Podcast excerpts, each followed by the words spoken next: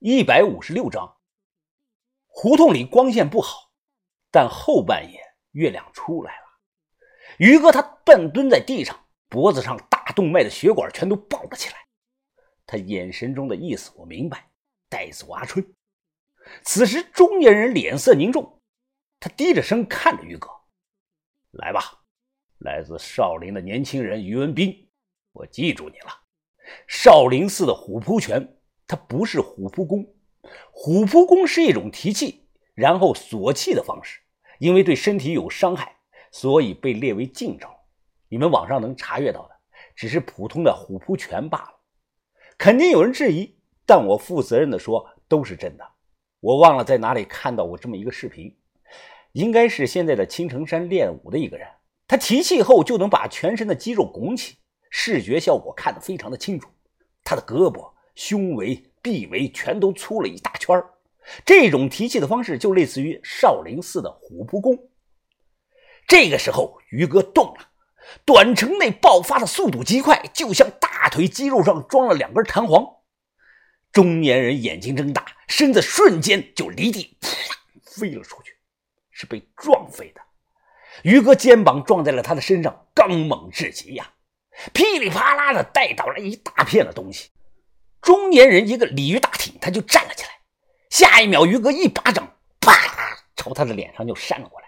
对方反应很快，双臂并拢，快速的护住了脸前。只听到一声巨响，人又被轰飞了出去。就现在，知道于哥撑不了多久，我瞅准机会，一把抱起昏迷的阿春，几步跑到一户人家门前，砰，一脚踹开了门，抓住黄春。沧州三兄弟另外两个就要过来。这个时候，于哥像野兽一样，四脚着地就冲了过来，瞬间挡下了所有人。在我关上门的最后一刻，我看到了于哥眼神中只有决绝。呃呃，你你干什么呢？这是我家，我报警了啊！再不出去，反锁上门。我冷着脸掏出了身上所有的钱，直接就丢给了对方。这些钱都给你，不要开门，我这马上就走。在房主呆滞的目光注视下。我背起阿春，爬上了梯子。这一带都是自建房，房子和房子都连着。我背着阿春跨过一排排的房顶，又从一户人家下去，花了有近二十分钟才走到了大马路上。什么？五万块钱？真的假的呀？你别骗我呀！说话的是黑车司机，他扶着方向盘，嘴里叼着烟，一脸的不敢相信。不骗你，赶快走，现在就走。照我说的这个地址，把这个女的送过去，就有人会给你钱的，五万块钱，一个子儿都不会少你的。黑车司机看了一眼我扶着的阿春，他吞了口唾沫，嗯，送到后要是赖账不给我钱怎么办呀？我深呼吸了一口，这你放心啊，我们有的是钱。如果你不愿意赌这么一把，那我去找其他人帮忙。哎，别别别！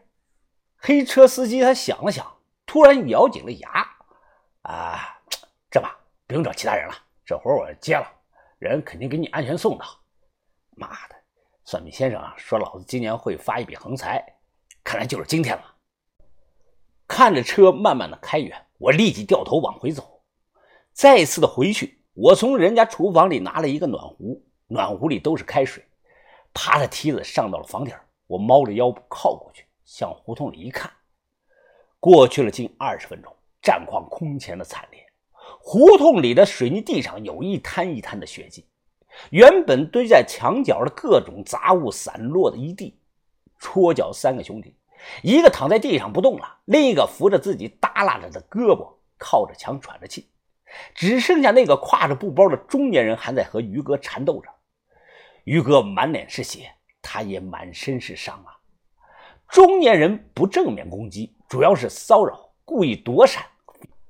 反观于哥呢，他挥拳的力量明显减弱，脚下的速度也是越来越慢。看战况不利，我站在房檐上，嘿，看这里！我大叫了一声。中年人下意识地抬起了头，我直接就将暖壶里的开水劈头盖脸的拳哗倒了下去。呀，我操！他双手捂着自己的脸。被热水烫的，大声的惨叫。于哥，就现在，快结果他！于于哥，于哥！我就眼看着于哥倾尽全力挥出了最后一拳，只是这最后一拳根本没有力度，就像小孩子的一拳，轻轻的打在了成年人的身上一样。于哥的拳头顶在中年人的腹部，而他本人却再也坚持不住了，双膝一软就跪了下去，头慢慢的垂落。于哥，于哥！任我怎么喊，于哥都低着头，是一动不动，似乎听不到。这中年人他擦了擦脸上的血，他低头看着一动不动的于哥。你打赢了，叫上其他人，他们互相搀扶着向外走。快走到胡同出口时，中年人突然回头对我说道：“一百多年来，长春会的规矩向来如此，我们败了，会里会派比我们更强的人来。”你们要有心理准备。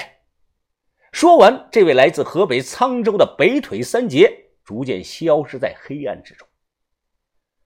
人走后，我快步的就跑了出来。于哥，于哥，你醒醒啊！睁开眼，你看看，看看是我呀！哦哦！阿春安全了，我让人把他送回去了，他很安全。听到阿春安全了，于哥慢慢的倒在了我的怀中。看于哥被打得满脸是血，我擦了擦眼，有点进沙子。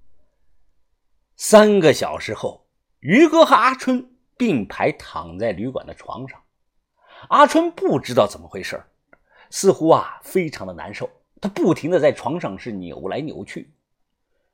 于哥已经失去了意识，但是两个人的手互相抓着不放。小轩眼眶红了，扭过头去。豆芽仔牙齿咬得咯咯直响啊！他妈的狗屁长征会啊！我去拿枪。去把他们全崩了！把头闭上了眼。现在救人要紧，都不要轻举妄动，否则会酿成大错的。云峰啊，你和甘老爷子关系不错，能不能私下联系他，把这件事情抹平啊？我点了点头，我试一试。把头，我其实心里一点底都没有。戳脚兄弟说的不错，长春会规矩一向如此。